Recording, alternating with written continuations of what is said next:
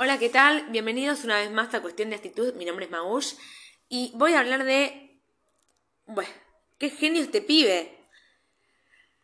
Se trata de Santiago Maratea, de una restricción en Warner a recaudar más de 100 millones de pesos para corrientes. ¿Quién es el influencer que sueña con crear una ONG más grande que Google?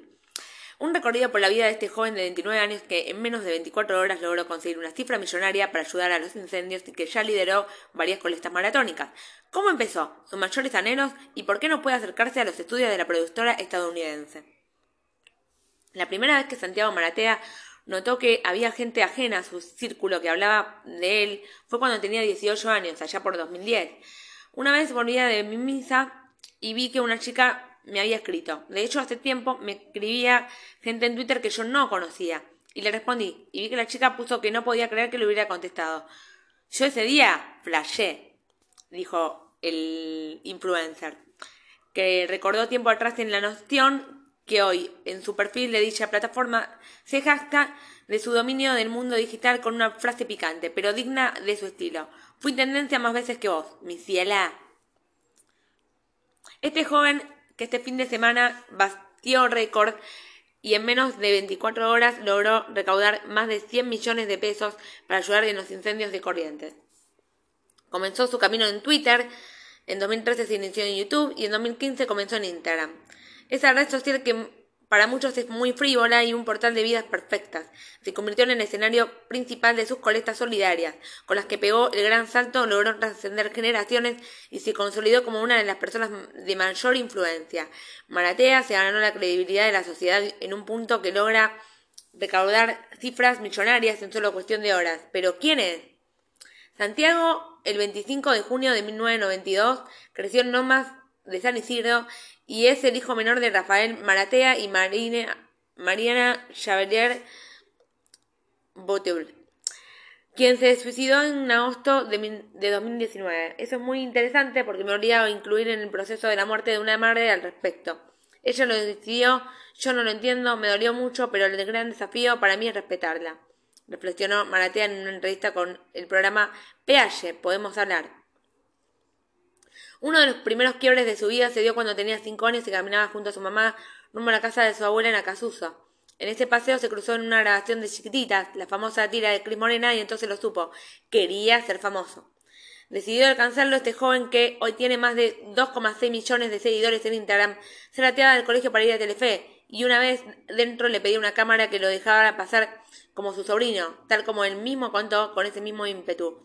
Pasaba días enteros en la puerta de las grandes productoras con la esperanza de que lo contrataran. Una fui a Porca con una casa de cartón y dije, me voy a plantar acá hasta que salga Arián Suárez y me dé bola. Era muy chico. A las horas salió Lali, me preguntó cómo me llamaba y me felicitó por la garra que le ponía. No lo podía creer. Suárez salió a las ocho y me dijo, si querés unas fotos en recepción, déjalas. Recordó en pese a tu entusiasmo, Nunca lo llamaron y este adolescente pasó por siete escuelas, dedicó esos años a caminar por la calle descalzo mientras hablaba con desconocidos y le contestaba anécdotas. Lejos de frustrarse, hizo eso mismo que la puerta de Warner Brothers en Estados Unidos, con la ilusión de conocer a Ellen DeGeneres. De ello una vez que se coló en el estudio de la presentadora de televisión, por lo que terminó detenido cinco horas. Tuve una orden de restricción con Warner. El juez me dijo, no puedes volver a más de 300 metros de la redonda de por vida. Si volvés vas preso por tres meses. Ay, pobre. Entonces le dije, firmo, pero si a mí, Ellen DeGeneres, alguna vez me invita a su programa, yo vengo y voy preso tres meses. No me importa. Ahí le cuento mi historia y él cambia el documento y pone eso, que es excepto de que Ellen DeGeneres lo invite. Ay, qué cosa. La primera persona que le dio una oportunidad de que fuera a las redes fue Nicolás Vázquez, quien en 2016 lo invitó a formar parte del Canasto, la obra con la que el actor debutó como director teatral y influencer que por entonces solía publicar videos humorísticos. Dio sus primeros pasos en la calle Corrientes. Tras ello, en 2021, Vázquez lo volvió a convocar, esta vez para a la cuenta de tres, este cortometraje de de 38 minutos, protagonizado por Maratea, se estrenó por Flow y fue el primer trabajo de Casti Ángeles como productor de cine. Además, en 2018, Mario Pregolini le dio un lugar para que se sumara a Radio Vorterix, donde trabajó durante dos años como co-conductor de Generación Perdida. Contrario al mundo de Cris Morena, con el que soñaba chico, desde entonces Maratea fue el protagonista de múltiples polémicas. Intervino en los siete libros de Harry Potter al reemplazar en ellos la palabra Harry, que cada vez que aparecía en la obra de Rowling por... Y así se vendió como los ejemplares a 20 mil pesos cada uno.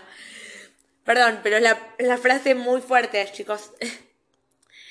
Cada hora sale lo mismo, aunque hay libros más grandes que otros y entendiendo la situación del país que hace los precios populares. Dije, voy a cobrar la obra de lo que sale, ni más ni menos.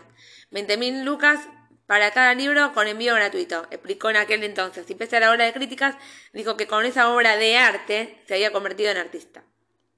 Otro escándalo que lo puso en el ojo de la tormenta fue cuando participó en junio de 2020 en el programa Precio Justo, que conducía Liz Italiani por Telefe y se grabó mientras fumaba marihuana en el baño de los estudios. Tiene que ver con la naturalización. No pensé voy a fumar un porro en televisión, porque yo no fumo porro todo el tiempo en mi casa, cuando voy a un evento, cuando voy a comer con mi viejo, dijo el influencer.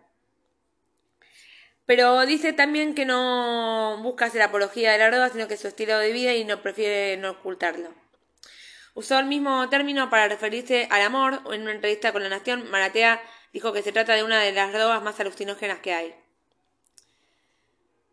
Y explicó que lucha contra las etiquetas y prefiere no encasillarte para poder vincularse afectivamente con personas más allá de su género.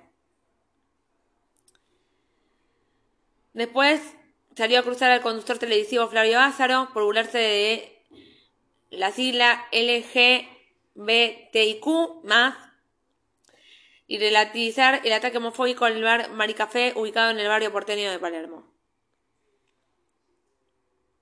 Sin embargo, tal como contó su padre en una carta que difundió por redes sociales y que tituló El chico nunca cambió. Ese espíritu siempre fue parte de él.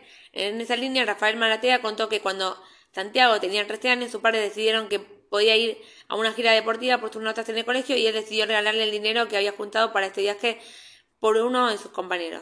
Un poco más grande, le hizo un ofrecimiento de algunos kiosqueros que le regalen alfajores para que él se los dé a la gente y registren todo en videos de YouTube que le servirían a su vez como promoción, incluso obsequiar zapatos o dinero a desconocidos que se encontraban en la calle. Recaudó plata para diferentes causas, los incendios de Corrientes, el viaje de los atletas argentinos al Sudamericano de Ecuador, la comunidad Wichi de Misión Chaqueña, la Asociación Mar de Víctimas de Trata, para que las bebas de atrofia muscular espinal tipo 1 AME como Madeleine o Emita sean el medicamento más caro del mundo, entre otras luchas. Su presencia muestra una y otra vez la ausencia del Estado, aunque lejos de embanderarse como el referente de la solidaridad, Manatea Clara no es caridad lo que hago. Yo vivo del laburo de siempre, que es con las marcas y como influencer. Tengo un negocio armado que camina solo. Puedo desaparecer cinco meses y va a seguir funcionando. Martea reconoció que cuando junta mucha plata para él, lo, termina haciendo en una colecta solidaria que hace para él y para comprar algo que no tiene ningún sentido y que tenga que sea totalmente frívolo. Hay algo que aún mantiene en común con ese niño que deseaba ser famoso y tener una casa de toboganes en el sur argentino, su capacidad de soñar. Hoy tiene un nuevo objetivo en la mira. Santiago Maratea repite que quiere construir una ONG más grande que Google.